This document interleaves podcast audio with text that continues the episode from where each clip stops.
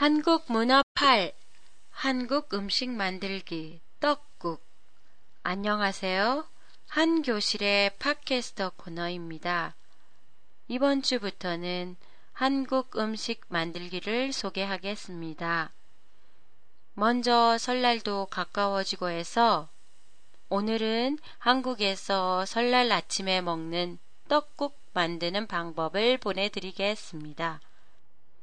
한국에서는 설날 아침에 떡국을 먹음으로써 한 살 더 먹게 돼요. 또한 떡국을 먹으면 다가올 새해에 행운이 온다는 말이 있어요. 찹쌀로 만든 떡이 대부분인 일본과는 달리 떡국은 맵쌀로 만들기 때문에 오랫동안 끓여도 형태가 흐트러지지 않고 남아 있어요. 떡국은 길게 뽑은 가래떡을 상온에 하루 이틀 정도 놓아두고 딱딱해지면 비스듬히 얇게 썬 떡으로 만들어요. 그럼 지금부터 떡국을 만들어 봅시다. 먼저 육수나 멸치 국물, 다시를 준비하는데요. 입맛에 맞는 걸로 준비하시면 돼요.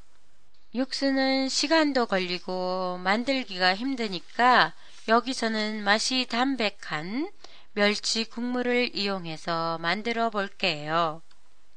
재료 2, 3인분 멸치 국물 3컵 떡 500g 마른 표고버섯 채 썬 것 4분의 1컵 계란 1개 김 부순 김이나 채 썬 것 한 장, 대파 2분의 1대, 소금, 간장 조금씩, 쇠고기 100g. 만드는 방법 1. 멸치 국물에 표고버섯 채 썬 것을 넣고 끓인다. 2. 떡은 물에 담갔다가 10분에서 20분 정도 체에 건진다. 3. 계란은 남백을 따로 해서 지져내고 마른 목골이나 채 썬다. 4. 1의 멸치 국물에 떡을 넣어 5분 정도 끓이고 나서 간장, 소금으로 간을 하고 대파를 넣고 한번 끓인다. 5. 그릇에 옮겨 담고 채썬 계란, 김을 얹는다.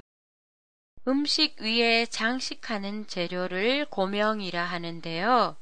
가늘게 채 썬 쇠고기, 불고기용에 불고기 양념을 재웠다가 볶아서 같이 얹기도 해요. 그리고 계란은 지져내지 말고 떡국에 직접 둘러서 넣어주는 방법 줄알도 있어요. 마지막으로 육수를 사용하실 때에는 시판용 레토르트 곰탕이나 설렁탕을 사용하셔도 돼요. 고명은 멸치 국물과 마찬가지로 준비하시면 되고요. 연말연시로 한 교실 팟캐스터는 내년 1월 8일까지 쉬고 1월 15일에 다시 뵙겠습니다.